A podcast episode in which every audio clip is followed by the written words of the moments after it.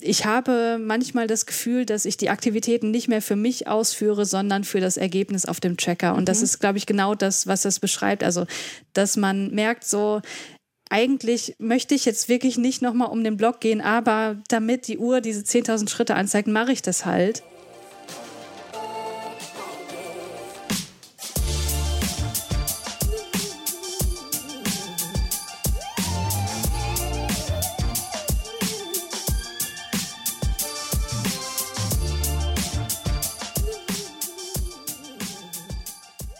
Herzlich willkommen zum Achilles Running Podcast. Ich bin Eileen aus dem Team Achilles Running. Ich möchte euch einmal bitten, dass ihr kurz auf eure Handgelenke schaut. Wie sehen die aus? Sind die nackig? Ist da eine Uhr? Ist da vielleicht sogar eine Sportuhr? Bei mir ist das genau der Fall. Seit zwei Jahren trage ich quasi Tag und Nacht eine Sportuhr.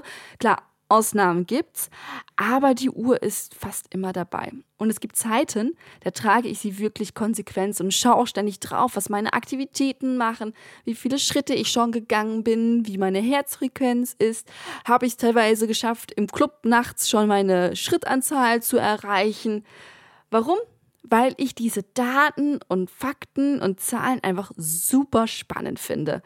Und da bin ich nicht alleine. Es gibt sogar Leute, die forschen dazu. Christiane Attich gehört zu ihnen. Sie forscht an der TU Chemnitz zu genau diesem Phänomen, also zu Nutzerinteraktion mit Activity-Trackern. Super spannendes Thema, dem wir jetzt diese Podcast-Folge widmen. Wir sprechen darüber, was Christiane dazu bewegt hat, sich überhaupt mit diesem Themenkomplex auseinanderzusetzen, warum Menschen fauler werden, wenn sie ihre Sportuhren nicht tragen und was die Vorliebe von Spielfilmenden mit unserem Trackingverhalten zu tun hat. Ich wünsche euch viel Spaß beim Gespräch mit Christiane Attich zu Fitness-Trackern. Hallo Christiane, schöne Grüße nach wohin? Nach Leipzig. Hallo. Nach Leipzig. Wie geht's dir? Mir geht's sehr gut. Wir haben sehr, sehr schönes Wetter heute, nachdem gestern irgendwie es den ganzen Tag geregnet hat in Strömen. Und ähm, ja, jetzt ist die Stimmung wieder dementsprechend sehr gut. Und ich freue mich auf das Gespräch heute. Ja, ich freue mich auch total und bin echt so ein bisschen aufgeregt tatsächlich heute mal. Das ist so ganz anders als sonst. Wir reden nämlich heute über Fitness-Tracker und Sportuhren und was die mit uns machen und ich habe es gerade ja im Vorgespräch schon ein bisschen angedeutet. Ich bin voll drin. Ich bin so richtig in diesem Strudel der, der Fitness-Tracker. Aber bevor wir jetzt so weiter thematisch einsteigen, vielleicht kannst du noch mal ein bisschen dich selber vorstellen und warum ich jetzt gerade mit dir spreche, eigentlich auch. Ja, gerne. Ja, Christiane Attich heiße ich. Ich bin Psychologin und ich arbeite an der TU Chemnitz. Da bin ich jetzt gerade dabei, meine Promotion so ein bisschen voranzutreiben. Und innerhalb dieser beschäftige ich mich eben mit der Interaktion mit Fitness-Trackern. Also ich bin ganz allgemein so im Bereich Mensch-Technik-Interaktion unterwegs. Und ja, wie Menschen mit Fitness-Trackern interagieren, welche Wirkungen die auf die Person haben, ob die wirklich motivierend sind oder ob es eventuell auch so negative ja, Nebeneffekte gibt. Das ist quasi genau genau mein Thema. Ähm, da spielen auch so Sachen rein mit, warum hören die Leute eigentlich so schnell wieder auf? Weil es gibt ja wirklich viele Leute, die das nach ein paar Monaten dann wieder sein lassen, die den Tracker dann in die Schublade äh, legen und dort verbleibt er dann auch. Also welche äh, Gründe können dazu beitragen, aber auch ganz grundsätzlich, welche Gründe führen denn überhaupt dazu, dass Leute das überhaupt initial machen? Also was ist so die initiale Motivation dabei? Das sind alles so Themen, die mich interessieren und ja, die dazu geführt haben, dass ich heute hier sein darf. Ja, ähm, und da stellt sich für mich immer die Frage, es muss ja immer irgendeinen Moment geben, also die seltenst ist es ja von draußen, dass irgendwie ein Thema gegeben wird, sondern du hast eine intrinsische Motivation, dich mit mhm. Fitness-Trackern mhm. auseinanderzusetzen. Ja. Woher kam die, wann war so ein Moment, wo du sagtest, ah, geil, da möchte ich mich mit beschäftigen? Ähm, das kann ich ganz, ganz äh, genau runterbrechen tatsächlich. Also ich trage auch selber einen Fitness-Tracker. Ich habe den auch schon seit Jahren. Ich hatte mal eine längere Unterbrechung, aber ähm, ich glaube, ich habe so 2015 oder 16 damit angefangen einzutragen. Ähm, aus privaten Gründen, weil ich äh, unzufrieden war mit meinem Körpergewicht und dachte, oh, das ist bestimmt eine gute Sache, damit ich mich ein bisschen mehr bewege. Im Büro sitzt man ja auch den ganzen Tag und so, das kennt man ja. Und dann war bei uns an der Uni im Forschungskolloquium, wo so Abschlussarbeiten vorgestellt vorgestellt werden und auch laufende Forschungsprojekte, dann eine Studentin mal da und die hat ihr Projekt vorgestellt und da ging es eben darum, dass sie untersuchen wollte, warum Menschen eigentlich mit der Fitness-Tracker-Nutzung anfangen. da hat sie das Ganze so aus so einer ähm, sehr theoretischen Perspektive angegangen, indem sie eine psychologische Theorie sich rausgesucht hat, wo sie dachte, okay, das, das kann man wahrscheinlich darauf anwenden. Und da ging es um intrinsische und extrinsische Motivation für die Fitness-Tracker-Nutzung. Und ähm, ganz grob, um das kurz zu umschreiben, das bedeutet, dass Menschen eben grundsätzlich aus zwei Gründen oder zwei Arten von Gründen die Tracker nutzen, nämlich zum einen intrinsisch, das heißt, es macht einfach Spaß, sie möchten mehr über ihre Daten erfahren. Sie tracken sozusagen um des Trackens willen, weil sie eben die Informationen über sich haben möchten. Und extrinsisch würde bedeuten, man fängt an zu tracken, weil man irgendein externes Ziel damit erreichen möchte. Beispielsweise, ich möchte abnehmen, ich möchte fitter werden, ich möchte eine externe Kontrolle haben, damit ich mich mehr bewege oder auch so Sachen wie mein Arzt hat mir das empfohlen und eigentlich kommt es nicht so richtig aus mir heraus, sondern eben äh, eine extrinsische Motivation, wie das der Name auch schon sagt.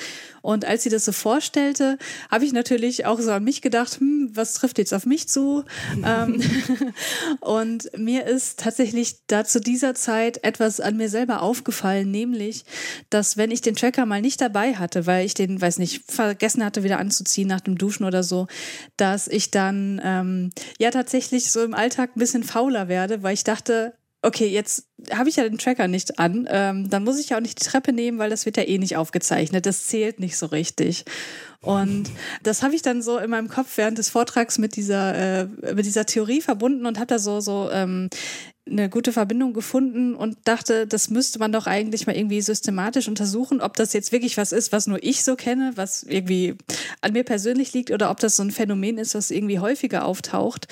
So ist das dann entstanden, dass ähm, die erste Studie dann durchgeführt wurde, die sich eben genau mit der Frage beschäftigte, gibt es sowas, dass irgendwie der Tracker so eine Art Abhängigkeit erzeugt, in dem Sinne, dass man wirklich abhängig davon ist, dass der dran ist, dass man die Aktivität oder die, die Alltagsbewegung auch wirklich in dem Maße ausführt, wie man das eigentlich möchte. Ähm, würde ich nochmal gerne einen Schritt zurückgehen. Und zwar, du mhm. sagtest ja gerade, du hast sie dir geholt, um, um fitter zu werden. Mhm. Hattest du denn tatsächlich auch diesen Effekt? Also du sagtest gerade, du bist zwar ein bisschen fauler gewesen, wenn du ihn nicht getragen hast, aber hast du mhm. denn auch mehr gemacht, wenn du ihn getragen hast? Auf jeden Fall. Also deswegen glaube ich auch tatsächlich, dass die ein großes Potenzial haben, um eben zum einen diese Alltagsbewegung zu steigern, aber auch zum anderen, was für euch jetzt wahrscheinlich bei euch im Podcast und ähm, für euer Zielpublikum noch ein bisschen interessanter ist, dass man wirklich auch die Trainingskontrolle hat, dass man seine Leistung beispielsweise im Laufen steigern kann und so weiter. Also ich glaube da wirklich dran ähm, und da gibt es auch Studien, die das Ganze untermauern, dass die wirklich ein großes Potenzial haben, genau diese Motivation zu steigern. Und das habe ich an mir auch ganz klar gemerkt. Also das war schon toll, wenn dann irgendwie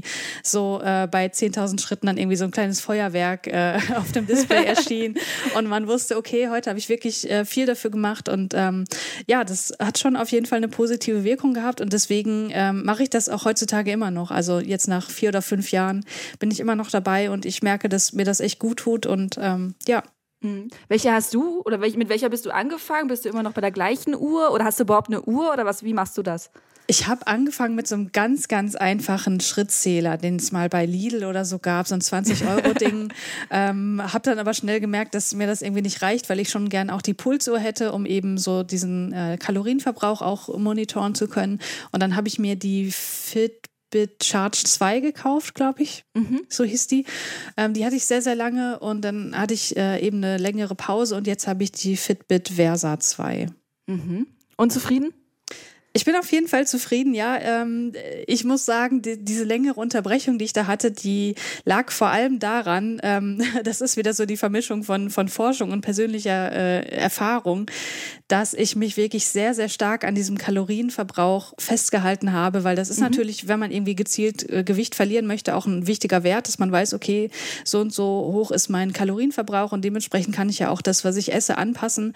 Ähm, ich habe mich aber wirklich sehr, sehr stark daran orientiert und lange Zeit nicht so wirklich wahrhaben wollen, weil ich dieser Uhr halt auch so vertraut habe, dass die ähm, relativ schlecht darin ist, die Kalorien zu messen, beziehungsweise bei meiner körperlichen Konstitution was ja, Muskelanteil, Fettanteil angeht, dass die einfach viel mhm. zu viele Kalorien aufschreibt. Also sagt, ich hätte viel, viel mehr verbraucht, als das tatsächlich der Fall war. Und jetzt mit dem Wissen kann ich damit viel, viel entspannter umgehen und äh, messe dem Ganzen nicht mehr so einen großen Wert bei und weiß, okay, wenn ich jetzt irgendwie am Ende des Tages hier 3000 Kalorien stehen habe, da kann ich großzügig mal 800 abziehen und dann passt das ungefähr. Also so, ne, ähm, Also was, was die Genauigkeit angeht, ähm, gibt es natürlich auch viele, viele Forschungen dazu, die da immer sehr, sehr optimistisch ist. Aber ich glaube, man muss da mit einem wachen Auge drauf gucken und äh, das Ganze auch mal ab und zu in Zweifel ziehen. Mhm. Das ist tatsächlich auch eine Frage, die ich mir aufgeschrieben habe, weil auch mit diesem Kalorienverbrauch ich da auch natürlich letzte Zeit viel drauf geschielt habe mhm. und mich häufig gefragt habe, wie genau ist das denn? Also wie kann auch eine Uhr alleine durch den Puls und durch meine Bewegung wissen, wie viel Kalorien ich verbraucht habe? Also mhm. hast du da eine Antwort drauf? Ähm, also ich weiß nicht genau, wie die Dinger programmiert werden, aber ich meine, mhm. zum einen ähm, gibt es ja schon mal unterschiedliche Formeln, wie man seinen Kalorienverbrauch berechnen kann die sich auch eben, also es gibt ja auch im Internet so Kalorienrechner, wo man dann eben eingeben kann, ich habe jetzt, weiß nicht, eine halbe Stunde gejoggt und ich wiege so und so viel und was kam dabei an Kalorien raus. Und ähm, die Formeln, die diesen Rechnern zugrunde liegen, die wahrscheinlich auch irgendwie mit in die Programmierung dieser Uhren mit eingeflossen sind, die haben schon mal einen ziemlich starken Spielraum, was tatsächlich dann am Ende rauskommt an Kalorien. Und ich habe mich da vor ein paar Jahren auch mal intensiver mit beschäftigt und ich glaube, ich will jetzt nichts Falsches sagen, aber ich glaube, die Formel nach Mifflin St. Georg ich weiß nicht, ob man es so ausspricht. Das ist, glaube ich, die, die ähm, ein bisschen restriktiver ist und die niedrigere Daten liefert, die aber wahrscheinlich ähm, realistischer sind. Und ich mhm. glaube, dass das schon mal ein Faktor ist, warum es oftmals da zu so einem großen Spielraum und so einem großen Fehlerbalken sozusagen kommt. Was ich bei mir ganz persönlich gemerkt habe und ähm, wie gesagt, das ist jetzt völlig äh, eigene Erfahrung. Ich weiß nicht, wie die Algorithmen da wirklich programmiert sind, aber wenn ich zum Beispiel Situationen habe, wo ich sehr aufgeregt bin, wenn ich irgendwie einen Vortrag halten muss, dann ähm, sagt meine Fitnessuhr mir irgendwie, ich hätte ein Workout gemacht über zwei Stunden, weil ich in, äh, mit dem Puls quasi in der Fettverbrennungszone war, obwohl ich ja nur vorne stand und meine Muskeln jetzt nicht großartig bewegt habe. Und das ist natürlich was, was die Uhr dann auch nicht weiß, ob ich jetzt wirklich ein Workout mache und mich äh, körperlich anstrenge oder ob mein Puls aus anderen Gründen hoch ist. Und wenn sozusagen der Puls als primäre Datenquelle genutzt wird, um diesen Kalorienverbrauch zu berechnen, dann glaube ich, ist das ein Faktor, der hier auch zu diesen Fehlern führen kann. Obwohl so Vorträge manchmal echt sich anfühlen wie ein Workout. Ne? Also so, das kenne ich ja auch, ja. wenn ich eine Moderation halte. Habe ich vor kurzem noch gemacht, äh, war auch für mich ganz neu. Ich, normalerweise so, so Veranstaltungsmoderation habe ich schon häufiger gemacht, mhm. aber da hatte ich nur Kameras um mich herum, weil es halt so eine Digitalkonferenz war. Und ich habe so geschwitzt einfach auch. Ja. Und bin da rausgegangen und schon vorher die ganze Zeit habe ich mir so zugefächert, weil ich Angst hatte, mega Schweißflecken zu haben. Mhm. Und das war echt, war dann durch. Das hat mir super viel Spaß gemacht, aber ich kam da echt so raus, boah, jetzt bin ich auch durch. Ja. Ja, kann ich sehr gut nachvollziehen. Geht mir oft ähnlich. Wir haben jetzt viel über die Uhren gesprochen. Wenn du jetzt aber über Fitness-Tracker sprichst, unterscheidest du da zwischen Uhren, Uhren mit Puls, äh, Gurt, Apps und weiß ich nicht was für Tracker. Also da gibt's ja verschiedene Varianten. Das sind ja normalerweise, die meisten von uns denken sofort an die Uhren, mhm. aber es gibt halt verschiedene Varianten. Wie unterscheidest du das? Also wir haben jetzt in unserer Forschung, die wir bisher durchgeführt haben, uns immer auf diese Fitness-Tracker in der Form von Uhren beschäftigt. Das heißt, es mhm. war auch immer zu Anfang der äh, Befragung so eine Ausschlussfrage, dass wir eben gefragt haben, okay, was für Fitness-Tracker nutzen Sie? Und wenn diejenigen gesagt haben, ich nutze nur eine App wie keine Ahnung, mein, mein, mein Apple Health äh, zeichnet irgendwie meine Schritte oder so mit auf. Das haben wir dann sozusagen nicht genutzt, sondern die Voraussetzung war, dass eben so ein Wearable ähm, am Handgelenk oder auch als Clip irgendwo getragen wird. Genau. Mhm. Wie viel muss ich denn so eine Uhr tragen, am Tag, damit es sinnvoll ist. Weil ich zum Beispiel auch gemerkt habe, das habe ich dir vorhin kurz gezeigt, ich habe halt jetzt anderthalb Jahre die Polar Ignite getragen. Die hatte eine super mhm. lange, krasse Akkulaufzeit, die musste ich alle fünf, sechs Tage mal tragen. Mhm. Jetzt bin ich gerade bei der Apple Watch und die ist so ein Tag und dann muss ich sie wieder laden. Das heißt, mir fehlen ja immer auch mhm. Teile am Tag, die ich nicht tracken kann. Also wie viel muss ich tragen, mhm. damit es halt sinnvoll ist? Das ist eine gute Frage. Ich weiß gar nicht, ob ich die wirklich beantworten kann. Ich glaube, dass mhm. das ähm, super viel mit den eigenen Zielen zu tun hat. Also ich glaube nicht, dass es da so eine Antwort drauf gibt nach dem Motto, äh, wenn man das unter 20 Stunden trägt, dann macht es keinen Sinn, weil ähm, das kommt halt immer darauf an, was, was will ich denn eigentlich damit? Möchte ich das wirklich um irgendwie mein Training zu überwachen, um mich da gezielt zu steigern, dann kann das natürlich auch reichen, die nur zum Training zu tragen. Wenn ich aber das Ziel habe, ich möchte meine gesamte Alltagsaktivität irgendwie überwachen und vielleicht auch noch wissen, ob mein Schlaf irgendwie gut ist, ob ich da ein bisschen mehr Schlafhygiene äh, betreiben sollte, dass irgendwie da die Werte auch hochgehen, dann macht es natürlich keinen Sinn, das in der Nacht nicht zu tragen. Also das, das kommt halt mhm. halt immer super ähm, auf die eigenen Ziele an. Ich kann aber auch verstehen, dass wenn man jetzt beispielsweise das Ziel hat, ich möchte mein, meine Alltagsaktivität überwachen, ich möchte da einfach ein bisschen aktiver werden und gucken, ob sich mit der Zeit vielleicht mein Grundumsatz oder mein, mein Kalorienumsatz prinzipiell irgendwie steigert, dass wenn ich dann zu viele Lücken drin habe, dass das auch wieder demotivierend wirken kann, weil ich mhm. dann eben das Gefühl habe, mir fehlt jetzt eben genau das, mir fehlt so diese völlige Kontrolle, die ich vielleicht haben möchte. Also wie gesagt, äh, kurze Antwort, es kommt drauf an, es kommt auf die Ziele an ja. und äh, ja, genau. Aber tatsächlich, du sagtest gerade das mit dem Demotivieren und auch als du das vorhin sagtest mit dieser Pause, wenn ich auch mal morgens vergessen habe, ich habe sie zum Beispiel über morgens äh, abgelegt zum Laden mhm. und dann ist mhm. schon der halbe Tag rum, mhm. dann merke ich auch ganz häufig, dann denkst du, ach, jetzt brauchst du sie auch nicht mal umpacken, weil das Tagesziel kannst du eh nicht mehr erreichen, weil es sind eh schon irgendwie zwölf Stunden vom Tag rum. Jetzt mhm. ist es auch wurscht. Du hast ja jetzt auch mit ganz vielen Leuten gesprochen, die Fitness-Tracker tragen. Gibt es so einen typischen Typ Mensch, der sich die holt? Also sind das sehr ambitionierte, sind das sehr faule, sind das, also kann man das irgendwie so ein bisschen kategorisieren? Ich glaube, nicht. Ich glaube, das machen ganz, ganz viele Leute aus unterschiedlichen Gründen. Prinzipiell kann man das ein bisschen unterscheiden, wenn man wieder auf die Motivation guckt. Also warum mache ich das Ganze? Ich glaube, dass die Menschen, die das aus intrinsischen Gründen machen, also wirklich Interesse haben in, an ihren Daten und sich damit auch intensiv auseinandersetzen und so, dass das auch häufig die Leute sind, die auch eine intrinsische Sportmotivation haben. Also da muss man vielleicht nochmal unterscheiden.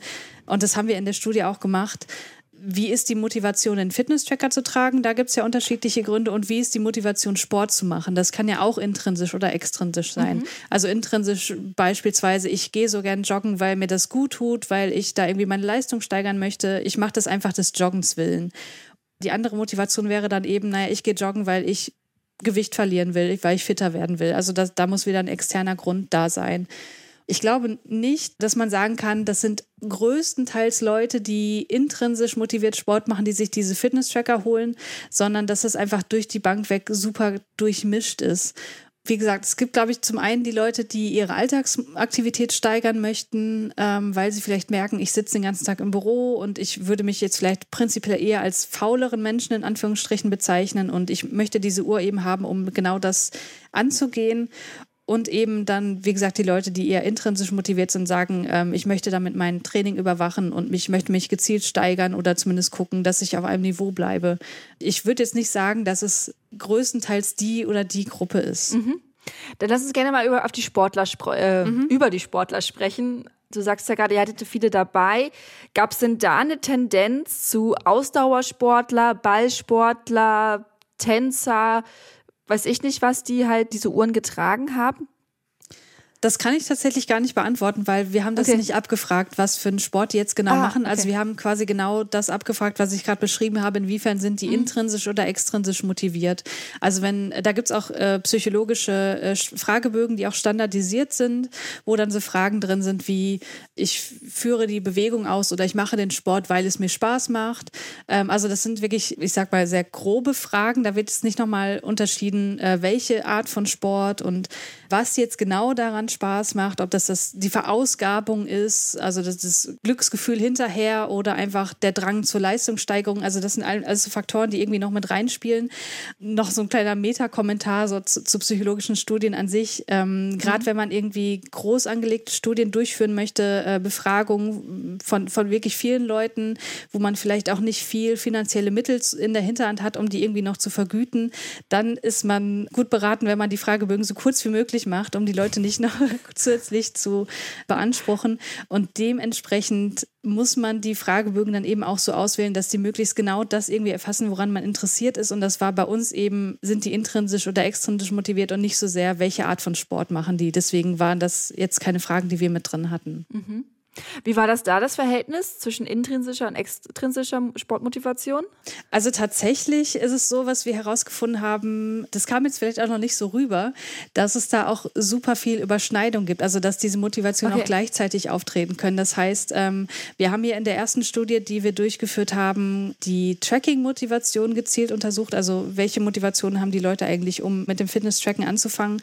Und da war sowohl die, ich habe hier so zwei Balkendiagramme, die ich hier gerade vor mir mir habe, die sehen mhm. sehr ähnlich aus für intrinsische und extrinsische Motivation. Das heißt, sie gehen auch miteinander einher. Das heißt, ich kann sowohl tracken, weil ich irgendwie meine Fitness steigern möchte, entwickle aber auch gleichzeitig ein Interesse an meinen Daten. Das heißt, das ist auch nicht immer so entweder oder. Und ähnlich ist es, glaube ich, auch bei der Sportmotivation. Ich meine, ich kann ja natürlich mit einem Sport anfangen, keine Ahnung, sagen wir mal Hula Hoop oder so, was ja gerade irgendwie so eine Trendsportart zu sein scheint. Und weil ich irgendwie mein, meine Muskeln um meinen Bauch irgendwie aufbauen möchte, aber ich merke, dass mir das auch total Spaß macht. Also das kann auch miteinander einhergehen. Und deswegen kann ich dir jetzt nicht genau sagen, wie viele Leute sozusagen in diese Kategorien reinpassten bei uns. Aber es ist ja relativ häufig so. Also man bleibt ja auch, das ist ja auch dieses Dranbleiben, ne? Also genau. Also wenn man irgendwas anfängt aus, einem, aus Motivation A, kann es ja sein, dass es Motivation B dazukommt oder zu mm, Motivation genau. B wird. So war es ja bei mir auch. Ich habe ja mit dem Laufen angefangen, weil ich einen Hindernislauf machen wollte. Mhm. So und habe erst dann gemerkt, oh, es tut mir total gut und habe dann auch gemerkt, oh, du verlierst ganz schön viel Gewicht und dann mhm. habe ich gemerkt, oh, dein Körper formt sich auch noch mal ganz anders und ja. du triffst Leute und das ist halt, das hat sich ja, bei genau. mir in den letzten Jahren halt immer wieder verändert, warum mhm. ich das eigentlich weitermache. Ja, genau. Also das ist so meine fünf Cent dazu. ja, nee, auf jeden Fall total interessant. Und ich glaube, was ich auch nochmal betonen möchte, ist, dass extrinsische mhm. Motivation nichts Schlechtes ist. Also da gibt es halt auch wieder unterschiedliche Abstufungen. Also das geht von mein Arzt hat mir gesagt, ich soll das machen oder äh, meine Familie will, dass ich das mache, weil die immer kommentieren, dass ich Gewicht verlieren muss und so, wo so ein bisschen schon, also an diesen Beispielen vielleicht so ein bisschen deutlich wird, dass das Motivationen sind, die kommen nicht von mir selber, die werden mir aufoktroyiert. Und dementsprechend wenig oder vielleicht auch gar nicht sind die irgendwie mit meinen eigenen Werten konform. Also ich kann auch extrinsisch für etwas motiviert sein, aber es ist super stark mit meinen eigenen Werten im Einklang. Es kommt ganz stark aus mir selbst. Also beispielsweise, ich möchte jetzt Sport machen, weil ich abnehmen möchte, aber nicht, weil mir das jemand sagt, sondern weil ich wirklich erkannt habe, das ist einfach gut für meine Gesundheit. Und deswegen ähm, da vielleicht nochmal der Hinweis, es ist nicht schlecht, für etwas extrinsisch motiviert zu sein, aber es, es kommt sozusagen auf den äh, Wert der ja, wir würden jetzt sagen, auf die Autonomie an, auf die Selbstbestimmtheit. Also das Ganze kommt auch aus einer Theorie, die heißt Self-Determination Theory, also Selbstbestimmungstheorie. Also wie selbstbestimmt sind eigentlich die Ziele, die ich verfolge. Und diese Selbstbestimmung ist ein super wichtiger Faktor, auch was du gerade gesagt hast, was diese Langzeitmotivation angeht. Also je autonomer, je selbstbestimmter das ist und eine intrinsische Motivation ist sozusagen der höchste Wert an Selbstbestimmung, desto ähm, langzeitmotivierter bin ich auch. Mhm. Das klingt gut, klingt gut. Lass uns doch mal ein bisschen mit in, weiter in deine in diesen Forschung, die du da betrieben hast, weiter reingehen. Also ja, diese mhm. Fragebögen und die Leute haben es ausgefüllt. Was ist danach passiert? Ähm, ja, danach war eine äh, ausführliche Datenanalyse angesagt, die dann auf meiner mhm. Seite stattfand. Ähm, also wir haben zu diesem Thema jetzt insgesamt drei Studien durchgeführt. Die erste, die war sozusagen diese Basisstudie, wo es darum ging zu gucken, ähm, welche Motivationen gibt es eigentlich für das Tracken an sich. Also das war das, was die Studentin durchgeführt hat, was ich dann sozusagen nochmal reanalysiert habe und dann ähm, auch veröffentlicht habe. Und in der zweiten Studie ging es dann um das, was ich am Anfang schon so ein bisschen angeteasert habe, um diesen diesen Abhängigkeitseffekt, mhm. also inwiefern führen Tracker eigentlich dazu, dass sie so eine ähm, Verhaltensabhängigkeit hervorrufen, nicht in dem Sinne von einer Sucht. Also da muss man, glaube ich, auch so ein bisschen begrifflich abgrenzen. Also ich rede jetzt nicht irgendwie von einem problematischen Suchtverhalten, sondern einfach, dass die Motivation, sich zu bewegen, abhängig ist davon, dass ich den Tracker an der Hand habe. Das war die zweite Studie und die dritte Studie, die befasste sich mit den Gründen, warum Leute mit dem Tracken wieder aufhören. Das war auch eine relativ groß angelegte Studie, wo wir aus ganz vielen verschiedenen Publikationen, die es schon gab zu diesem Thema, so eine Literaturrecherche gemacht haben, um zu gucken, was haben die Leute eigentlich bisher schon so in der Literatur angegeben an Gründen, die sie ja, identifiziert haben dafür, dass sie mit dem Tracken aufgehört haben. Und dann haben wir auf Basis dieser Antworten dann nochmal einen Fragebogen entwickelt, um das Ganze nochmal systematisch abzufragen ja, wenn man dann diese ganzen Fragebögen-Daten hat, dann hat man erstmal riesige Datensätze mit ganz, ganz vielen Zahlen, die man äh, sozusagen wieder so ein bisschen komprimieren muss, um zu gucken, was steckt da eigentlich drin. Und dann setzt man diese verschiedenen Variablen, wie wir es nennen, miteinander in Beziehung und guckt, unterscheiden die sich zwischen Gruppen oder ähm, gibt es da irgendwelche statistischen Zusammenhänge zwischen verschiedenen Variablen? Und äh, genau, das ist dann sozusagen, was dann im Anschluss ansteht und dann, wenn hoffentlich irgendwas Sinnvolles dabei rauskommt, was man auch so im besten Fall schon so erwartet habe, weil man muss ja ähm, idealerweise theoriegetrieben rangehen und Hypothesen ableiten und so weiter. Und wenn man dann guckt, äh, haben sich die Hypothesen bestätigt oder auch nicht, dann schreibt man das Ganze auf und veröffentlicht das. Und das haben wir hier auch gemacht. Mhm. Gut, also wir haben quasi drei Studien, über die wir jetzt reden können. Genau. In der, in der Theorie wollte ich gerade sagen, haha. also wenn eine Nicht-Wissenschaftlerin mit einer Wissenschaftlerin spricht, so dann sagt man, haut man nämlich solche Wörter raus, die man so im Alltagsgespräch. So, dann muss ich noch mal kurz. Das erste war Tracking-Motivation, das zweite war genau. Abhängigkeit, das dritte war Gründe fürs Aufhören. Genau. Dann nimm uns doch mal mit in die erste zur Tracking-Motivation. Was war denn da so die große Erkenntnis? Die große Erkenntnis war, dass sich die Leute tatsächlich irgendwie relativ gut einordnen können, dahingehend, dass, ob sie intrinsisch oder extrinsisch motiviert sind zu tracken. Und ähm, mhm. da haben wir, also das war wirklich, ähm, das hört sich jetzt irgendwie vielleicht ein bisschen trivial an, aber das, äh, man muss ja, wenn man irgendwie so einen neuen Forschungsbereich erschließen möchte, erstmal bei Null anfangen und gucken, was mhm. kann man überhaupt machen? Ist das überhaupt möglich, das mit Fragebögen zu erfassen und so weiter? Und äh, das haben wir hier gemacht und haben eben die vorhin schon genannte Self-Determination Theory da als Ausgangspunkt genommen, um Fragebögen anzuwenden und zu entwickeln, die aktiven Fitness-Tracker-Nutzern vorzulegen und zu gucken oder die zu bitten, jetzt, ja, schätzt euch doch mal ein, wie intrinsisch oder extrinsisch motiviert seid ihr eigentlich in Bezug auf die Tracker-Nutzung und dann haben wir das Ganze noch mit verschiedenen Persönlichkeitsvariablen zusammengebracht, also haben da Korrelationen berechnet, also hängen irgendwie die Motivationen mit unterschiedlichen Persönlichkeitsvariablen zusammen. Und da war zum Beispiel so eine Erkenntnis, die wir da hatten, dass eine hohe Affinität zur Technologieinteraktion oder hohe Technikaffinität, könnte man einfach so sagen, auch mit einer höheren intrinsischen Tracking-Motivation zusammenhängt. Das heißt, Leute, die irgendwie sehr prinzipiell interessiert daran sind, sich mit Technik auseinanderzusetzen, die Beispielsweise, wenn Sie jetzt ein neues iPhone haben, da erstmal alle möglichen Funktionen durchprobieren und gucken, was kann das Ding eigentlich? Also so Leute, die sind auch eher motiviert, so Tracking-Devices zu nutzen, weil sie eben sich mit den Daten auseinandersetzen möchten. Also das klingt jetzt vielleicht auch erstmal so ein bisschen trivial, aber das sind halt so Sachen, die muss man halt auch erstmal so rausfinden und das hat dann natürlich dann auch in Folge dann zu anderen Studienideen geführt. Aber das, das kennt man ja so ein bisschen. Also die Leute, die sowieso schon die ganze Wohnung mit äh, Alexa oder oder Google Home verknüpft haben. Die tragen dann halt auch irgendwas am Handgelenk und äh, die können von unterwegs schon die Jalousien hoch und runter fahren und, äh, genau. und, und andere, die sagen, ah nee, also mein Trainingsplan besteht noch aus einem Zettel und Papier und mhm. äh, ich habe auch eine Stoppuhr, Oldschool-Stoppuhr ja. äh, zu Hause, mit der ich dann trainiere. Es mhm. ist ja schon so, also ich will jetzt nicht die Forschung schlecht machen oder sowas, aber es ist ja schon so ein Bauchgefühl, dass man das manchmal ja. so, so, Beobachtungen hat, die jetzt quasi durch dich äh, bestätigt worden sind. So. Ja, genau, genau, ja. okay, lass uns gerne mal zu der Abhängigkeit kommen, weil das finde mhm. ich super interessant und halt mhm. halt auch so eine Beobachtung, die ich halt an mir selber eben, wie ich vorhin schon gesagt habe, so ein bisschen ja hatte. Nimm uns mal gerne da mit hin. Wie, wie sah die Studie da aus? Ja, also das war auch eine Fragebogenstudie, weil mhm. äh, es waren nicht viele Gelder da, im, im Grunde genommen gar nichts. Es ähm, hat auch tatsächlich nicht als mein Promotionsprojekt begonnen, sondern eher so nach dem Motto, ach, mich interessiert das, ich mache das jetzt einfach mal. Und deswegen wurde das auch eine Fragebogenstudie. Ansonsten hätte man natürlich, wenn man die entsprechenden Gelder hätte, auch äh, Tracker kaufen können und den an, die an Leute geben können und dann sozusagen über die Zeit hinweg beobachten können. Aber das war hier eben nicht der Fall. Und das war auch eben die Herausforderung, solche Verhaltensvarianten Variablen durch einen Fragebogen zu erfassen. Und da war eben die Idee, wir geben den Leuten fiktive Szenarien vor, in die die sich hineinversetzen sollen. Und da war zum Beispiel ein Szenario, ähm, stell dir vor oder stellen Sie sich vor, Sie kommen morgens zur Arbeit und äh, als erstes müssen Sie irgendwas in der Uni oder auf Arbeit, wie auch immer, im vierten Stock erledigen. Aber Sie merken, Sie haben Ihre Fitnessuhr nicht dabei. Was machen Sie?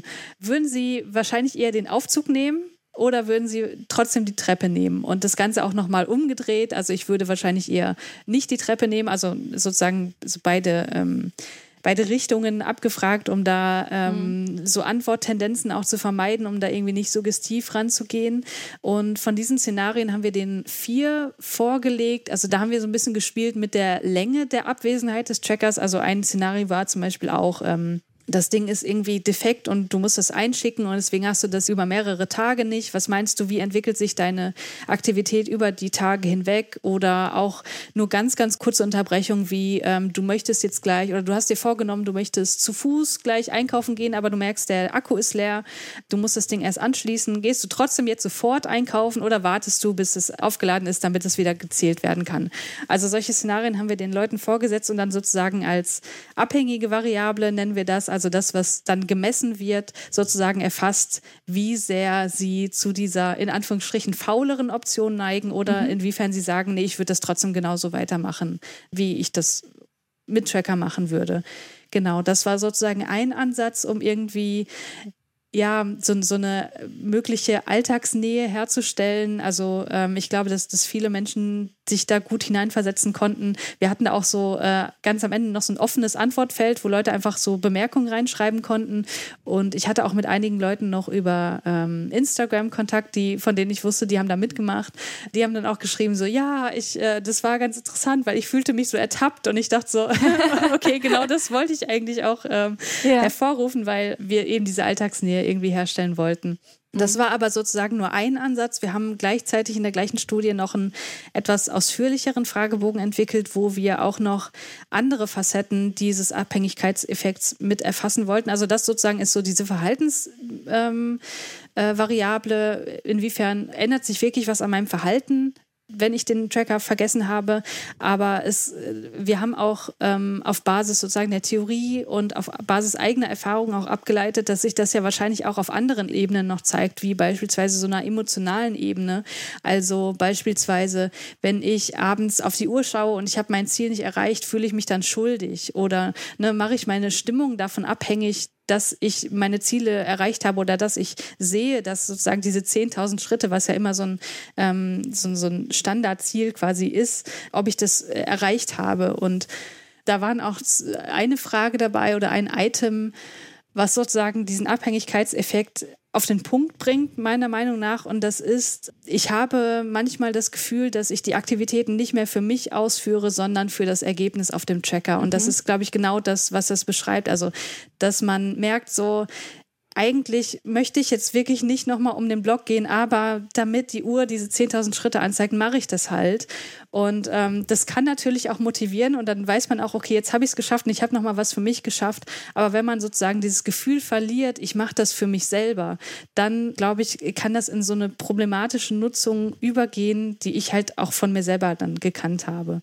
Genau, das war sozusagen diese zweite Studie und wir haben da auch noch weitere Persönlichkeitsvariablen äh, mit erfasst, um zu gucken, gibt es denn eigentlich so Persönlichkeiten, Persönlichkeitsmerkmale, die damit im Zusammenhang stehen. Also mit anderen Worten, kann man irgendwie unterscheiden, gibt es da Persönlichkeitstypen, wenn man so will, die eher dazu neigen, so eine Abhängigkeit zu entwickeln. Das wäre jetzt meine Frage gewesen, ja. Ja.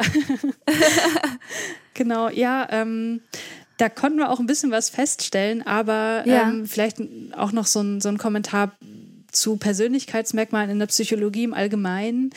Ich glaube, das ist immer ganz attraktiv für, für Leute, die so ein bisschen außen stehen, zu sagen, ähm, es gibt ja dieses Persönlichkeitsmerkmal und wenn du da so und so abschneidest, dann wirst du dich so und so verhalten in der Situation. Und man muss aber wissen, dass das in der Psychologie immer nur so Tendenzen sind. Also gerade mhm. diese ganzen Persönlichkeitsmerkmale, wenn man irgendwie ähm, ich weiß nicht, also so, zum Beispiel hochtechnikaffin ist, dann erhöht sich die Wahrscheinlichkeit, dass man in einer bestimmten Situation so und so agiert. Aber das ist nie deterministisch. Also das ist nie, dass man sagt, okay, der ist so und deswegen wird er das genauso machen. Genauso war das hier eben auch, dass wir gewisse Tendenzen festgestellt haben, aber der Kontext und die Situation halt ein viel, viel stärkerer Prädiktor ist für das Verhalten, als das Persönlichkeitsmerkmale sein können. Also das vielleicht noch mal so als Disclaimer vorweg. Aber mhm. ähm, so ein paar Tendenzen haben wir da auch gefunden. Es gibt nämlich ein Konstrukt, das nennt sich Need for Cognitive Closure oder Bedürfnis nach kognitiver Geschlossenheit. Und das bedeutet, dass man, also wenn man da sehr, sehr hoch abschneidet sozusagen, dann kann man schlecht mit Ambivalenz umgehen. Also man braucht immer so eine gewisse Sicherheit, Bestätigung. Man kann beispielsweise auch, wenn man jetzt irgendwie Filme guckt oder Bücher liest, die irgendwie offen enden, die sozusagen nicht, wo man kein Happy End hat oder weiß, okay, es ist jetzt so und so geendet, dann ähm, führt das vielleicht sogar zu einem Unwohlsein. Also das sind einfach Leute, die können mit Unsicherheit schlecht umgehen. Und das haben wir unter anderem auch erfragt in diesem Fragebogen, dieses äh, Persönlichkeitsmerkmal. Und da haben wir gefunden, dass das positiv zusammenhängt, zum einen mit dem Effekt an sich, aber auch mit einer intrinsischen Tracking-Motivation. Und das ist für mich irgendwie so das interessanteste Ergebnis immer, ähm, wenn ich danach gefragt werde, weil wir haben uns so gedacht, okay, wenn man sich jetzt Leute vorstellt, die da sehr, sehr hoch abschneiden, also die ein sehr hohes Bedürfnis nach kognitiver Geschlossenheit haben, mhm. dann könnte das ja wahrscheinlich auch damit zusammenhängen, dass die diesen Effekt besonders kennen, diesen Abhängigkeitseffekt, weil in solchen Situationen, wenn man sich jetzt nochmal vorstellt, man steht hier vor einer riesengroßen Treppe und man hat den Tracker nicht dabei, dann ist es sozusagen ein sichereres Ergebnis oder ja, eine sicherere Information zu wissen, okay, ich gehe jetzt, ich nehme jetzt einfach den Aufzug, dann weiß ich, ich habe gar keine zusätzlichen Schritte gemacht. Als wenn ich tatsächlich die Treppe gehe und nicht so richtig weiß, ah, waren das jetzt 200 zusätzliche Schritte oder ach, ich weiß nicht. Und, wie viel hat es äh, jetzt quasi gebracht? Genau, wie viel hat es quasi ja. gebracht? Da fehlt mir jetzt die, die Rückmeldung von der Uhr, die habe ich ja mhm. nicht. Und um sozusagen dieser ungewollten Unsicherheit zu entgehen, sagt man sich dann wahrscheinlich eher, ach, dann, dann nehme ich halt den Aufzug, dann weiß ich auf jeden Fall, ich habe null Schritte gemacht. So. Und ähm, das fand ich ganz interessant. Da haben wir auch einen also mittelgroßen Zusammenhang gefunden. Und mhm. für die Tracking-Motivation auch weil wir uns gedacht haben, okay, so Leute, die diese Unsicherheit einfach nicht mögen, für diesen Tracker natürlich super, weil die genau diese Kontrolle zurückgeben. Ne? Und ähm, das haben wir eben auch gefunden, dass solche Leute eine höhere Motivation haben, den Tracker aus intrinsischen Gründen zu nutzen, nämlich weil sie diese Daten einfach haben möchten. Um diese, diese Sicherheit, diese Kontrolle zu haben. Genau, genau. Okay, und das sind auch diejenigen, die am liebsten ein Happy End haben bei Geschichten. Weil es ist ähm, dann so. Also, oder habe ich das jetzt verwechselt? Also das, vielleicht nicht unbedingt, also vielleicht nicht ja. unbedingt ein Happy End, aber auf jeden Fall ein, ein geschlossenes, geschlossenes Ende. Genau, genau.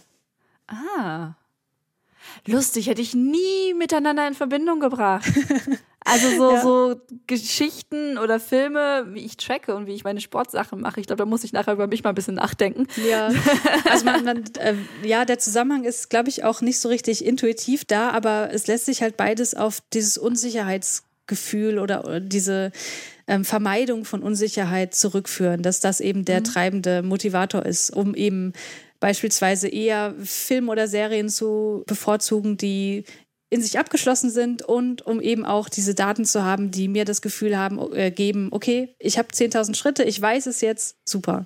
Da wollte ich aber tatsächlich vorhin noch mal kurz einhaken, da sagtest du von wegen, man macht es dann halt vielleicht irgendwann für die Uhr, mhm. aber ich finde, das ist, ne, wie gesagt, ich bin nur Laie, manchmal denke ich auch so, boah, ey, irgendwie nicht mal 50 Prozent Ziel erreicht heute. Mhm. Dann gehe ich doch noch mal raus einkaufen und ich mache manchmal, ich, trick, ich trick's mich manchmal aus, dass ich nicht direkt zu dem Supermarkt gehe, der direkt vier bei mir vor der Haustür ist, sondern mhm. zu einem, der halt zwei, drei weiter ist. Mhm. So dass ich noch mal ein bisschen laufe und dann gehe ich nach Hause und dann sehe ich halt doch irgendwie jetzt hier so einen bunten Kreis auf meiner Uhr. Und dann habe ich zwar für die Uhr gemacht im ersten Moment, aber ich komme nach Hause, ich sehe diesen Kreis aufleuchten oder wie du sagtest, mhm. ein Feuerwerk oder manchmal auf einer anderen Uhr tanzt ein Männchen oder so. ähm, ja. Ich komme dann nach Hause und dann freue ich mich ja trotzdem. Und dann ja.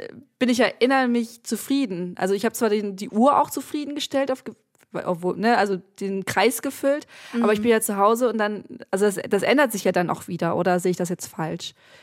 Ja, das kann sich durchaus ändern. Also ich glaube auch nicht, also das ist halt auch wieder genau das, was glaube ich schon so ein bisschen durchscheint, dass es sich immer ja. um Tendenzen handelt. Und das, mhm. ähm, also Menschen sind halt keine Holzblöcke, die man so durchmessen kann und man weiß, okay, der ist 30 Zentimeter lang, sondern Menschen sind halt super variabel und, und fuzzy. Ähm, und deswegen mhm. können wir auch immer nur so Tendenzen quasi herausstellen. Und genau das äh, ist, ist auch hier so.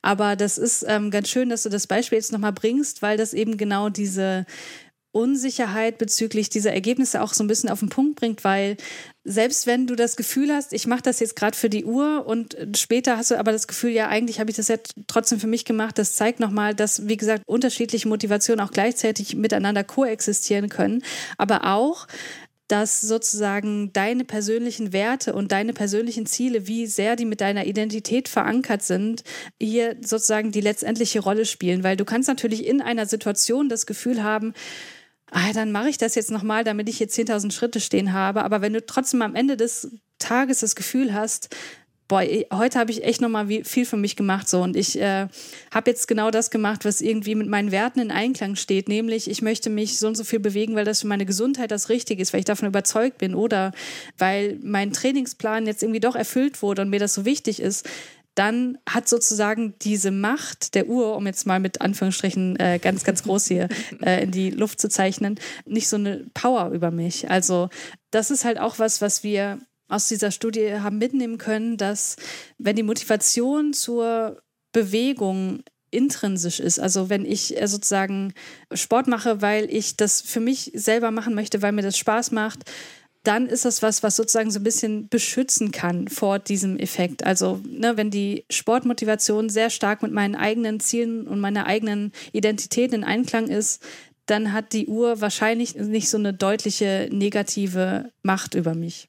Hm, das sind eher so ein Motivationshelferchen, ne? Dass ich dann mhm. so so ein, klein, so ein kleiner Anschub, so komm, ich möchte doch den Kreis aufleuchten sehen. Genau, genau. Und wenn man sich jetzt vielleicht noch mal eine, so das andere Extrembeispiel vorstellt, also eine Person, wo vielleicht der Arzt gesagt hat, kaufen Sie sich mal bitte so ein Ding, weil Sie sitzen wirklich ziemlich viel und ähm, weiß nicht, ihr, ihr Körperfettgehalt ist auch echt nicht optimal, machen Sie da mal ein bisschen was.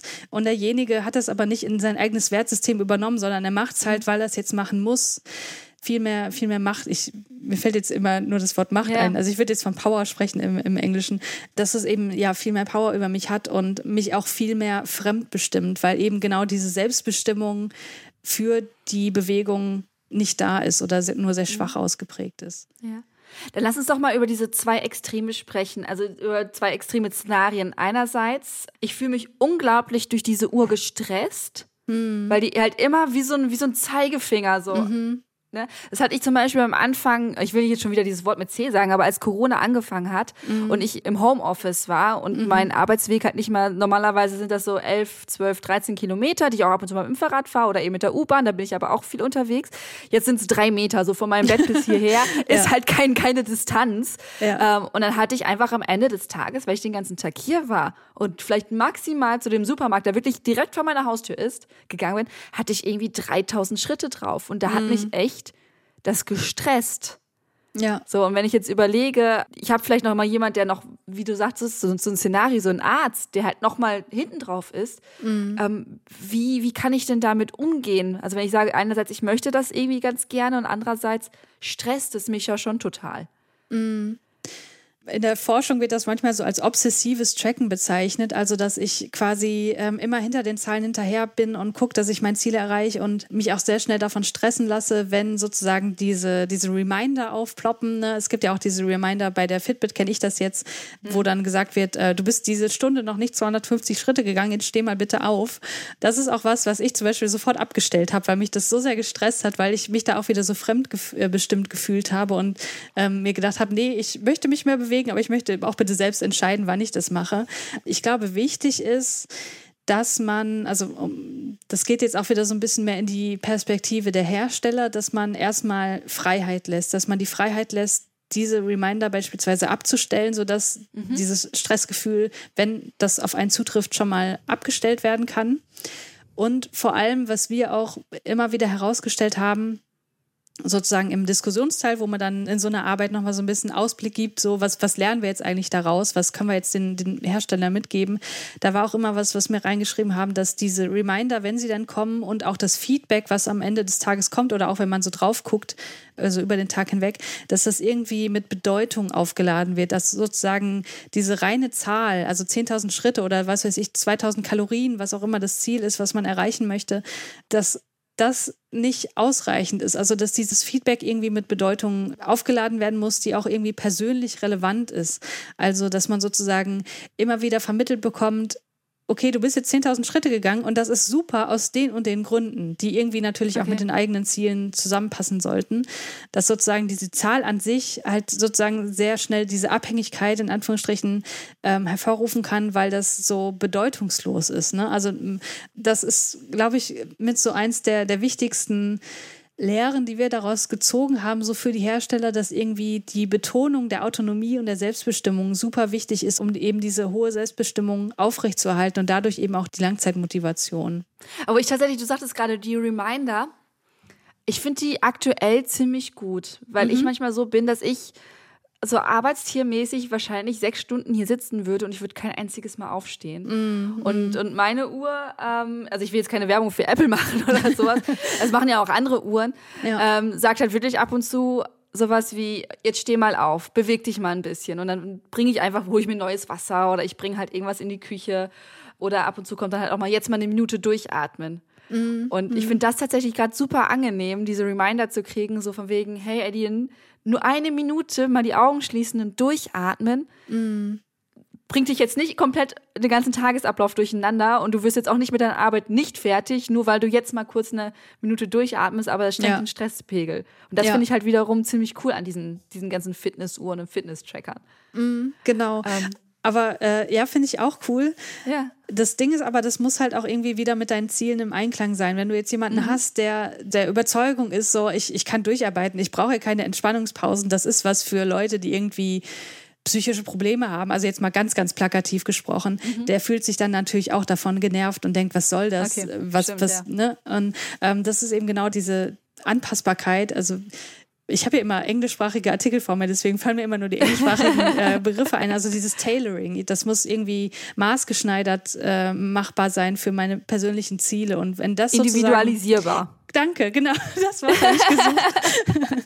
ähm, wenn das sozusagen der Fall ist, dann ähm, mhm. wirkt sich das auf jeden Fall positiv aus. Ja. ja.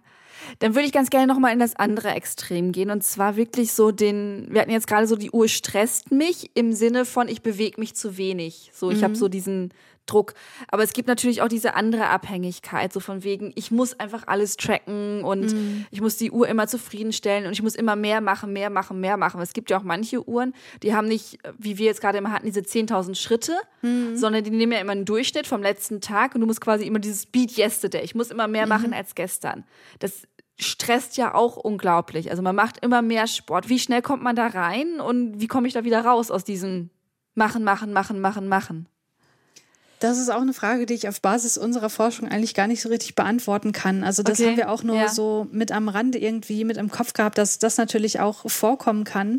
Da gibt es noch ein paar andere äh, Forschungszweige, die das noch ein bisschen deutlicher beleuchten, die okay. auch nicht so sehr aus dem Bereich, wie ich jetzt komme, also ich komme also aus der Mensch-Technik-Interaktion, mhm. aber es gibt ja auch Leute, die aus der Sportpsychologie kommen, die sich für sowas okay. noch viel, viel mehr interessieren. Aber vielleicht so einfach dazwischen geworfen, wir hatten bei der Studie, die ich gerade beschrieben habe, auch, äh, wie gesagt, noch so ein, so ein offenes Feld, wo Leute auch noch Sachen so eintragen konnten, die ihnen irgendwie durch den Kopf gingen während der Beantwortung. Da haben auch Leute so zu diesem obsessiven Tracken auch gesagt oder ähm, wo es dann auch so, schon so ein bisschen darum ging, warum sie aufgehört haben, weil sie das Gefühl hatten, bei ihnen, also sie hat nicht das Gefühl, sondern sie wussten, bei ihnen ist beispielsweise eine Essstörung vorhanden und diese Tracker würden das tatsächlich noch verstärken können, weil eben dieser Druck noch weiter aufgebaut wird. Okay, du musst das, was du beispielsweise Beat Yesterday, du musst dich immer weiter steigern und was eben für Leute, die da sozusagen schon so, so vulnerabel sind, also die vielleicht schon eine Essstörung haben oder prinzipiell zu so vielleicht zwanghaften, obsessiven Verhaltensweisen neigen, dass das natürlich das Ganze noch viel, viel weiter triggern kann. Und ich glaube, dass man da auf jeden Fall ein Auge drauf haben muss. Das war auch eigentlich so ein Wunsch, den ich mal hatte für eine weitere Studie, weil ich glaube, dass ein harter so eine harte Verhaltensvariable für so problematisches Tracking-Verhalten ist, wie oft man auf den Tracker drauf guckt. Das habe ich so von mir auch so ein bisschen gemerkt, wenn ich irgendwie Sport gemacht habe und vielleicht auch gerade nicht so motiviert dran war, den Sport an sich zu machen, sondern das einfach hinter mich bringen wollte, dass ich immer geguckt habe, oh, wie viele Kalorien sind es jetzt und wie viel jetzt und jetzt und, und wie hoch ist mein Puls jetzt gerade? Kann ich das noch ein bisschen steigern? Halt sehr, sehr viel Interaktion mit dem Tracker an sich tatsächlich war oder auch über den Tag hinweg, dass man geguckt hat, irgendwie um 18 Uhr, ach Mensch, ich bin schon bei denen und den Kalorien, ist ja cool, aber da geht bestimmt noch mehr. Also je häufiger man drauf guckt, glaube ich, geht das mit einer gewissen Tendenz dazu einher, dass es so in so ein problematisches Tracking-Verhalten mit reinspielt und das hätte ich gern mal untersucht, aber das lässt sich tatsächlich anhand der Sensoren, die eingebaut sind, total schlecht nachvollziehen, ob das jetzt was ist, ob die Leute wirklich geguckt haben, äh, wie viel Kalorien sie verbraucht haben oder wie viele Schritte es sind mhm. oder ob die sich aus Versehen mal aktiviert hat. Das kennst du vielleicht. Ich, bei der Apple Watch ist es ja, ja, wahrscheinlich ähnlich, dass das Display einfach ab und zu mal angeht, wenn man irgendwie eine bestimmte mhm. Armbewegung macht. Und deswegen ist das super schlecht nachzuvollziehen. Aber ich glaube, wenn man das so weiß, dass es so Zusammenhänge gibt und dass das vielleicht auch damit zusammenhängt, wie oft ich drauf gucke, dass man da auch so, so eine Selbstwahrnehmung äh, irgendwie stärken kann und weiß, okay, ah, jetzt habe ich schon wieder zweimal weiß nicht, in einer halben Stunde drauf geguckt, vielleicht ja. sollte ich mich jetzt gedanklich doch mal ein bisschen davon lösen. So. Deswegen, das habe ich tatsächlich bei meiner Uhr, du sagtest ja vorhin so Reminder ausstellen, ähm, du kannst die und auch die anderen Uhren, die ich hatte, ähm, sind entweder immer an, dass das mhm. Display mhm. immer an ist, oder dass sie aus sind und nur wenn du halt richtig gezielt drauf guckst, dass es angeht. Mhm. Und so das habe ich nämlich ausgestellt, damit ich nicht so, also ich muss wirklich dann bewusst meinen Arm bewegen, damit mhm. das Display auch angeht. Ah ja, okay. Äh, und ich dann wirklich aktiv drauf gucke und damit nicht dieses so, ach so, ach so, das ist gerade an und dann guckst du ja schon drauf, wenn es irgendwie leuchtet genau, und ja. äh, damit ich genau weniger Bildschirmzeit quasi mit meinen Uhren habe, mhm. um da nicht ständig drauf zu gucken. Also das, das kenne ich halt auch mhm. in, in, in der Richtung. Ja, ich ähm, glaube, also um nochmal ganz kurz auf diese Selbstwahrnehmung einzugehen, mhm. ich glaube, das hatte ich vorhin noch nicht so richtig beantwortet, was man selber tun kann, weil ich sofort so diese Perspektive der Hersteller eingenommen habe. Aber ich glaube, dass das prinzipiell, das hört sich auch wieder super trivial an, aber dass man sich einfach ein bisschen so von außen beobachtet und sich immer wieder bewusst macht, warum mache ich das eigentlich? Also warum will ich denn jetzt hier die Treppe hochgehen? Ist das einfach nur, damit ich diese 10.000 Schritte am Ende des Tages habe, weil ich das brauche, um mich irgendwie wohlzufühlen? Oder verfolge ich damit ein langfristiges Ziel, nämlich meine eigene Gesundheit zu steigern oder zu erhalten und sich das immer wieder bewusst machen, was ist eigentlich mein Ziel? Und wenn ich merke, das ist nicht mehr im Einklang so. Ich, ich merke, ich mache das nur noch für die Uhr, damit ich sozusagen ein schlechtes Gewissen vermeide und nicht damit ich mich gut fühle dann sollte man vielleicht darüber nachdenken, damit vielleicht mal eine Pause zu machen. Mhm. Denn Uhr ablegen und einfach mal nicht tracken. Genau, Oder einfach, genau, sich einfach mal diesen kompletten Tracking-Druck, der ja auch tatsächlich erzeugt werden kann, ja. ähm, sich einfach mal komplett zu entziehen. Also das glaube ich, das kann auch durchaus hilfreich sein, um einfach mal aus diesem Gedankenkonstrukt, ich muss meine Ziele erreichen, ich muss am Ende diese Zahl sehen, einfach mal komplett raus zu sein. Mhm. Jetzt hattest du ja vorhin schon mal wieder gesagt, die Probanden hatten so ein freies Kommentarfeld. Mhm. Haben die da auch mal Wünsche genannt, wo es hingehen kann oder was sie gerne getrackt haben möchten? Oder in welcher Kombination oder sowas? Nee, tatsächlich nicht. Also nicht, dass ich mich erinnern könnte, aber die Kombination, die du ansprichst, die finde ich auch noch ganz interessant. Ich glaube nämlich, ähm, um jetzt nochmal so ein bisschen von der Forschung wegzukommen, was noch nicht so richtig ausgereizt ist oder wo ich auch mir so denke, wenn ich jetzt mit meiner Fitnessuhr interagiere, was ich eigentlich noch viel interessanter finden würde, wäre, wenn wirklich auch mal Zusammenhänge zwischen verschiedenen Variablen aufgestellt werden würden, die miteinander getrackt werden. Also dass beispielsweise ähm, Nee, ich fange mal so an. Äh, die Zusammenhänge, die es ja durchaus gibt, die muss man sich oft selber erschließen. Also ich weiß nicht, was deine Apple Watch alles so kann, aber die Fitbit, die errechnet beispielsweise auch so einen so Fitness-Index, also dass du sozusagen auf einen Wert runtergebrochen hast, wie fit bist du eigentlich. Mhm und dass sozusagen da Zusammenhänge auch ja, aufgemacht werden, dass die Uhr sozusagen auch zeigt, so, okay, du hast dich jetzt in dem vergangenen Monat viel, viel mehr bewegt als davor und deswegen ist dein Fitnessindex auch besser geworden. Das macht die Uhr halt nicht explizit und ich glaube, dass das noch so Sachen sind, also einfach diese Kontingenzen darstellen, was die Uhren noch viel, viel besser könnten oder die können ja mittlerweile auch viel, viel mehr. Also das geht ja auch in Richtung Menstruationstracking beispielsweise, mhm. wenn man jetzt so in die Frauengesundheit guckt, dass die Uhr vielleicht so ein bisschen klar macht, ich habe hier deinen Ruhepuls über eine gewisse Zeit hinweg erfasst und ich sehe, das Ganze ist jetzt irgendwie, hat sich so und so entwickelt und das ist für mich ein Zeichen, dass du bald deine Periode bekommst. Also das, das basiert ja auf solchen Zusammenhängen. Aber dass man Das ist der Grund, warum du schlechte macht. Laune jetzt hast. So. Okay. Ja, das, das vielleicht nicht, aber ähm, ich, ich glaube, dass äh, ich persönlich fände das super interessant. Ich mhm. meine, ich bin ja sowieso an Daten interessiert, sonst würde ich das alles ja. nicht machen. Ähm, aber einfach diese Zusammenhänge noch ein bisschen deutlicher zu machen, weil das, glaube ich, ja. auch wieder so die Zielerreichung auch wieder so ein bisschen oder die, die Motivation, das Ziel zu erreichen, ein bisschen mehr pushen kann, dass man wirklich merkt, okay, ich habe mich jetzt mehr bewegt und deswegen sind auch die und die Parameter jetzt irgendwie besser geworden. Das ist ja eine total coole Rückmeldung und ich finde, dass das noch nicht so richtig ausgereizt ist. Also vielleicht die Apple Watch ist ja immer so das, das Paradebeispiel, so was jetzt gerade der Benchmark einfach ist. Ich weiß nicht, ob die sowas mhm. schon eingebaut haben, dass das ein bisschen deutlicher gemacht wird, aber die Fitbit macht das zum Beispiel überhaupt nicht. Das finde ich echt schade. Ja. Ich würde mir tatsächlich mehr so holistische Ansätze bei den Fitness-Trackern halt wünschen. Die machen ja schon viel. Manchmal denke ich so, boah, den ganzen Tag bist du nur am Essen, beispielsweise. Mm. Und dann irgendwann wird mir klar, ja klar, du hast letzte Nacht auch nur fünf Stunden geschlafen. Der Körper genau, versucht genau. irgendwo Energie reinzukriegen. Dass mir die Uhr einfach sagt so, hey, anstatt jetzt schon wieder was zu essen, trink mal einen grünen Tee oder sowas, der dich ein bisschen mhm. aufputscht oder versuch mal ein Mittagsschläfchen zu machen. Mhm. Äh, ich glaube, dass sie das halt auch schon viel mehr rauslesen können und dass man genau. sagt, ja, okay, gut, du brauchst jetzt nicht schon wieder den siebten Snack und die fünfte Tafel Schokolade, um über den Tag zu kommen, weil manchmal ist es ja einfach wirklich nur, dass du ein Energieloch hast und das ja. kommt halt manchmal bei mir tatsächlich, einfach durch zu wenige Schlafen. Mhm, und dann würde genau. ich mir genau. manchmal einfach wünschen, dass meine Uhr nicht nur sagt, okay, jetzt atme mal tief durch oder trinken. Ich trinke tendenziell auch zu wenig und dass sie mich mhm. einfach mit sagt, so, okay, kann ich mir vorstellen, ich weiß es nicht, ich bin halt so Technik, ich, ich konsumiere nur, ich bin nicht auf der Dings, aber irgendwie an der Haut merken, okay, du hast nicht genügend getrunken, trink mal was. Mhm. Also das ist so eine Richtung, in der ich mir das halt total wünschen würde, dass was so eine Uhr alles machen könnte. Ja. Oder mir einfach vor einem Training sagt, okay, Eileen, ähm, die letzten drei Tage hast du viel trainiert und äh, wenig geschlafen, mach jetzt mal bitte nicht 40 Minuten Hit. Mm, sondern eine halbe Stunde Yoga oder ja. sowas. Also das sind so Sachen, die ich mir noch total wünschen würde. Ja, Genau, ich glaube, das geht in genau die gleiche Richtung, die ich halt auch meinte. Also, dass sozusagen diese ja. Zusammenhänge einfach mhm. explizit gemacht werden und daraus ableitend dann eben auch Handlungsempfehlungen gegeben werden. Also, das fände ich auch richtig super. Und das mit dem Trinken finde ich noch ganz lustig, dass du das erwähnst. Genau, ich glaube, wir haben jetzt ganz stark eben diese Leute im Kopf, die ähm, ja vielleicht schon fit sind oder ihre Alltagsbewegung steigern können, die vielleicht so in unserem Alter auch sind.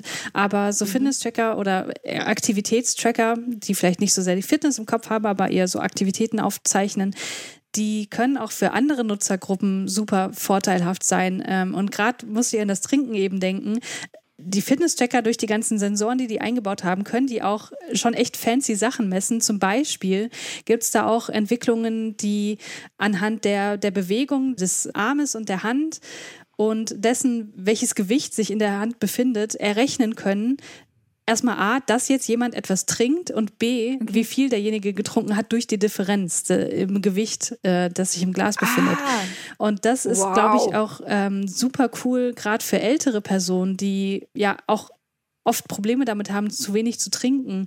Das sind, glaube ich, auch so Potenziale, die da echt noch auf uns warten, erschlossen zu werden. Als ich vor zwei, drei Jahren auf der, ach, wie heißen denn diese, diese IFA, auf dieser mhm. ähm, da haben die auch so Sachen vorgestellt, das fand ich, es sind jetzt nicht mal nur Armbänder, aber das könnte man ja auch da integrieren. Ähm, da hatten die so Teppiche für ältere Menschen, wenn die drauf fallen, geht direkt ein Alarm los. Ja. Das heißt, wenn Menschen stürzen, ältere, dass sie dann direkt äh, alarmlos geschickt werden. Und ich finde halt sowas bei einer Uhr, also ein Handy, das liegt dann irgendwie drei Meter entfernt, da kannst du nichts mhm. machen, aber die Uhr ist ja eh am Handgelenk.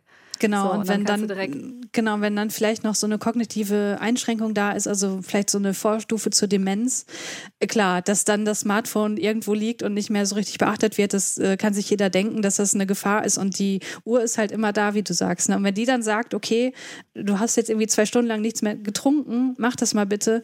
Ähm, mhm. Ich glaube, dass das vorausgesetzt, dass da eine gewisse Offenheit bei den Personen auch da ist, schon echt helfen kann. Mhm. Ja, das ist eigentlich ein guter Stichpunkt. Wie, wie siehst du das? Also ist ja wie die, wir sind jetzt so, so Datennerds, wir finden das total geil, unsere Sachen mhm. alle zu sehen, aber es gibt ja schon immer noch Leute, die sagen, mit meinen Daten, das ist mir ein bisschen zu heikel. Wie, wie siehst du die ganze Geschichte? Also ich persönlich bin da auch tatsächlich, also obwohl ich so, so Daten interessiert bin und so, habe ich da auch ja. meine Bedenken, was die ganzen okay. Privatsphäre-Anwendungen angeht, also und Datenübertragung an Dritte, wovon ich irgendwie nicht so richtig was weiß und so. Ich glaube, dass es wichtig ist, dass man sich dessen bewusst wird, dass die Daten weiterverarbeitet werden und dass man sich dessen bewusst ist, in welcher Art und Weise die weiterverarbeitet werden und dass die Firmen nicht wirklich genug dafür tun, das zu vermitteln. Das, das sehe ich äh, ganz klar so und das sehe ich auch sehr kritisch.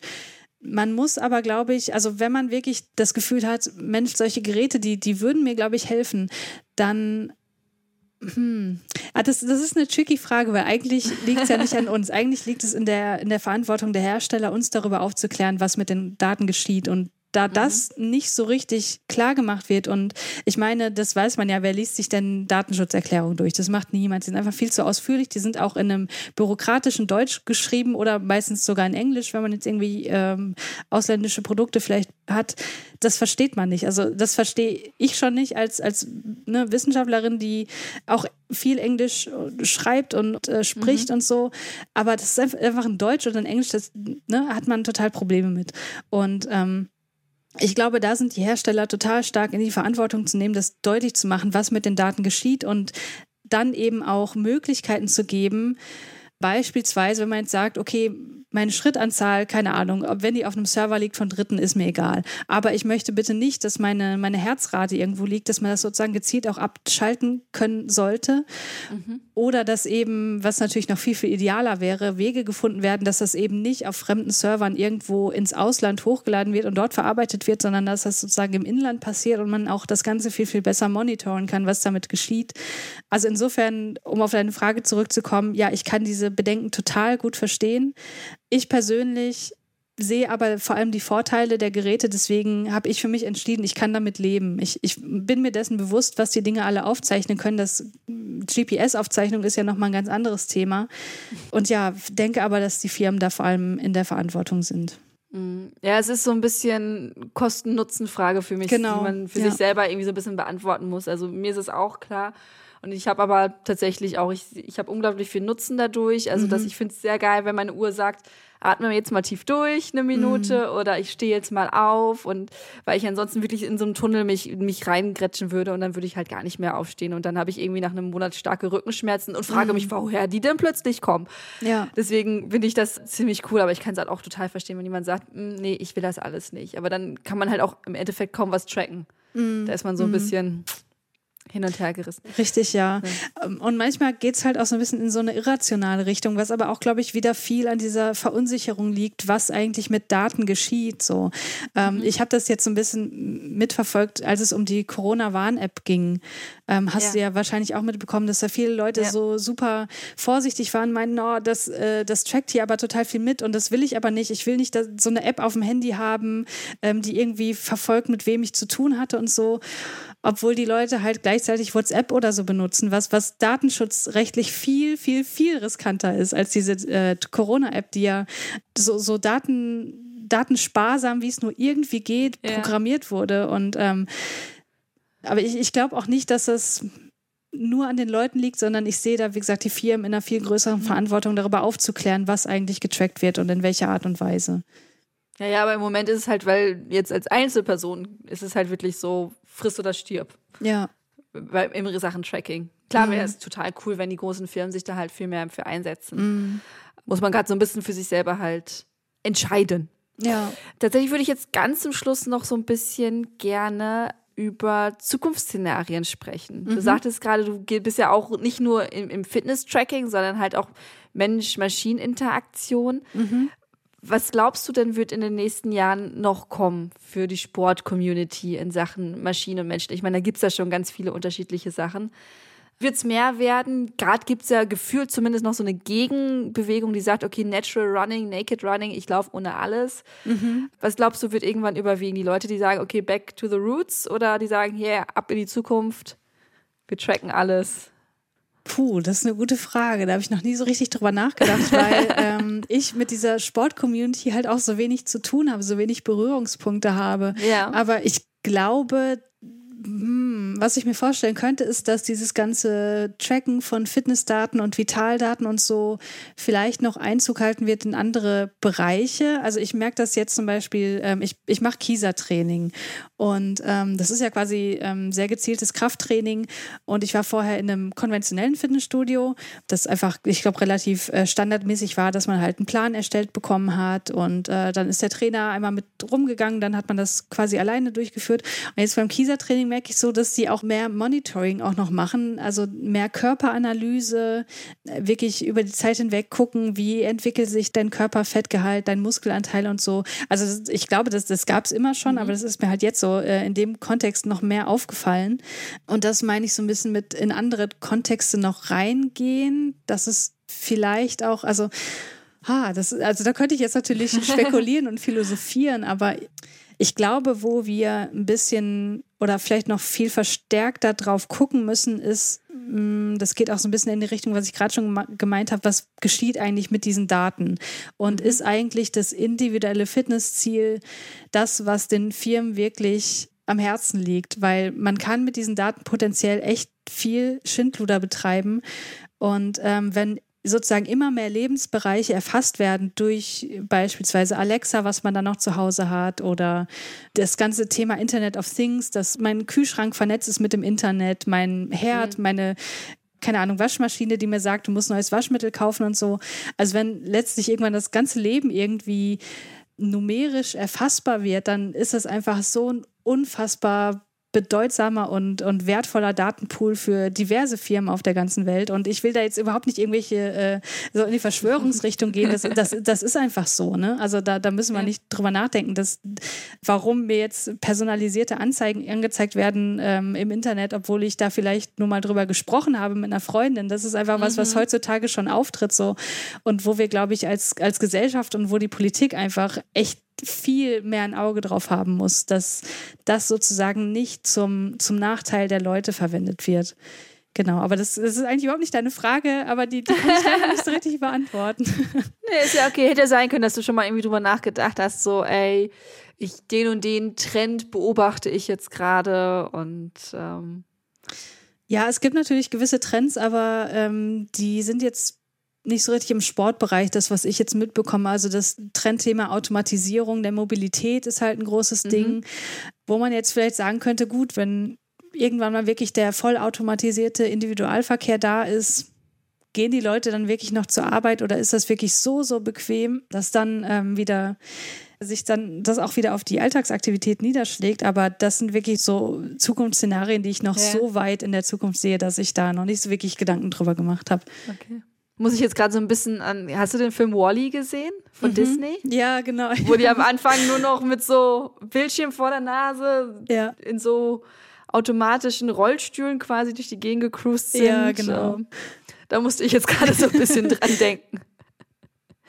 Ich meine, im Sportbereich. Ja ich meine, letztlich, wenn man wirklich da Fitnessziele hat und sagt, ich möchte den und den Muskelanteil erreichen, beispielsweise, da kommt man ja nicht darum herum, das selber zu machen. Also insofern, klar, man Absolut. sieht ja auch immer mehr diese Studios, die mit dem da weißt du wahrscheinlich, wie das heißt, äh, die mit diesen Elektroden versuchen, die Muskeln gezielter und schneller EMS. aufzubauen. EMS, genau, danke.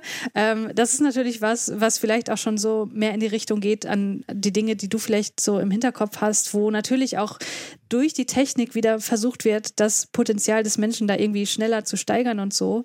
Aber mhm. letztlich, glaube ich, bin ich da vielleicht so ein bisschen mehr auf dieser Seite der, der Natural äh, ähm, Bewegung, weil ich einfach der Überzeugung bin, wenn es um Fitness geht und Gesundheit, muss der Mensch einfach selber ran. So. Ja. Aber das ist jetzt völlig meine eigene Meinung und äh, nicht nee, wissenschaftlich nee, untermauert ja oder so. man kann so viel tracken und so viel optimieren, wie man will. Wenn man beispielsweise jetzt in unserem Fall irgendwie einen Halbmarathon laufen will, dann muss man halt mit seinen eigenen Füßen die 21 Kilometer laufen. Das Richtig. übernimmt keine Uhr, das genau. übernimmt keine App. Ähm, das muss man einfach selber machen. Mhm. Ähm, man kann zwar unglaublich viel da rauslesen, ich lese da auch sehr viel raus und versuche dann manchmal so ein paar Sachen anzupassen. Mhm. Manchmal denke ich auch nur so, sorry für die Wortwahl, aber fuck you, ist mir jetzt egal, dass ich jetzt nur 2000 Schritte gelaufen bin, ich esse mm. jetzt mhm. trotzdem das Eis. Ja. Und äh, weiß, dass das definitiv äh, jetzt nicht das Optimal für mich ist, aber manchmal muss man einfach das tun, was man für einen selber gut tut. Ja, total. Also ich, ich glaube auch so ein bisschen so eine Entspannung wieder zu, zu erlangen. Also dass man ja. sich auch bewusst macht, so, dann esse ich jetzt das Eis, obwohl ich nur 2000 Schritte gemacht habe, aber davon bekomme ich jetzt nicht gleich Diabetes und ich nehme nicht gleich fünf Kilo zu deswegen. Ja. Und äh, dass man so auch weiß, okay, ich, ich kann das jetzt machen und ich kann es jederzeit wieder ausgleichen. Und das ist auch was, was ich so in der Zeit, wo ich keinen Tracker hatte, halt auch gelernt habe, so diese Entspannung einfach mit sich selber, dass man das reflektiert, was man macht und versucht, den Druck rauszunehmen. Das ist immer super leicht gesagt, aber ich glaube, das so ein bisschen ist, mehr Intuition wieder reinbringen. Genau, ein bisschen mehr Intuition und durchaus mhm. die Kontrolle durch den Tracker vielleicht auch weiter benutzen, aber reflektiert benutzen. Schönes Schlusswort. Ja. Tracker benutzen, aber reflektiert benutzen. Finde ich sehr gut. Bin ich ganz ja. bei dir. Christiane, vielen, vielen lieben Dank. Ja, gerne. Für dein, dein ganzes Fachwissen. Ich bin auf jeden Fall wieder um einiges schlauer. Das freut mich immer.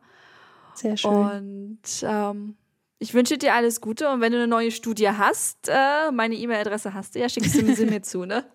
Gerne, gerne mache ich. Bis dahin dann. Bis dann. Tschüss. Tschüss. Das war das Gespräch mit Christiane Artig zum Thema Fitness-Tracker. Ihr wollt uns unterstützen, dass wir weiterhin diesen grandiosen und für euch kostenlosen Podcast machen könnt, dann hinterlasst uns gerne eine 5-Sterne-Bewertung bei Apple Podcasts und einen netten Kommentar. Schickt den Podcast weiter an Freundinnen und Freunde, ihr helft uns ungemein. Habt ihr Kritik oder Verbesserungsvorschläge oder Wünsche, dann immer gerne an redaktion at achilles-running.de. Ich bin Eileen und ich wünsche euch eine tolle Woche, bleibt gesund und keep on running!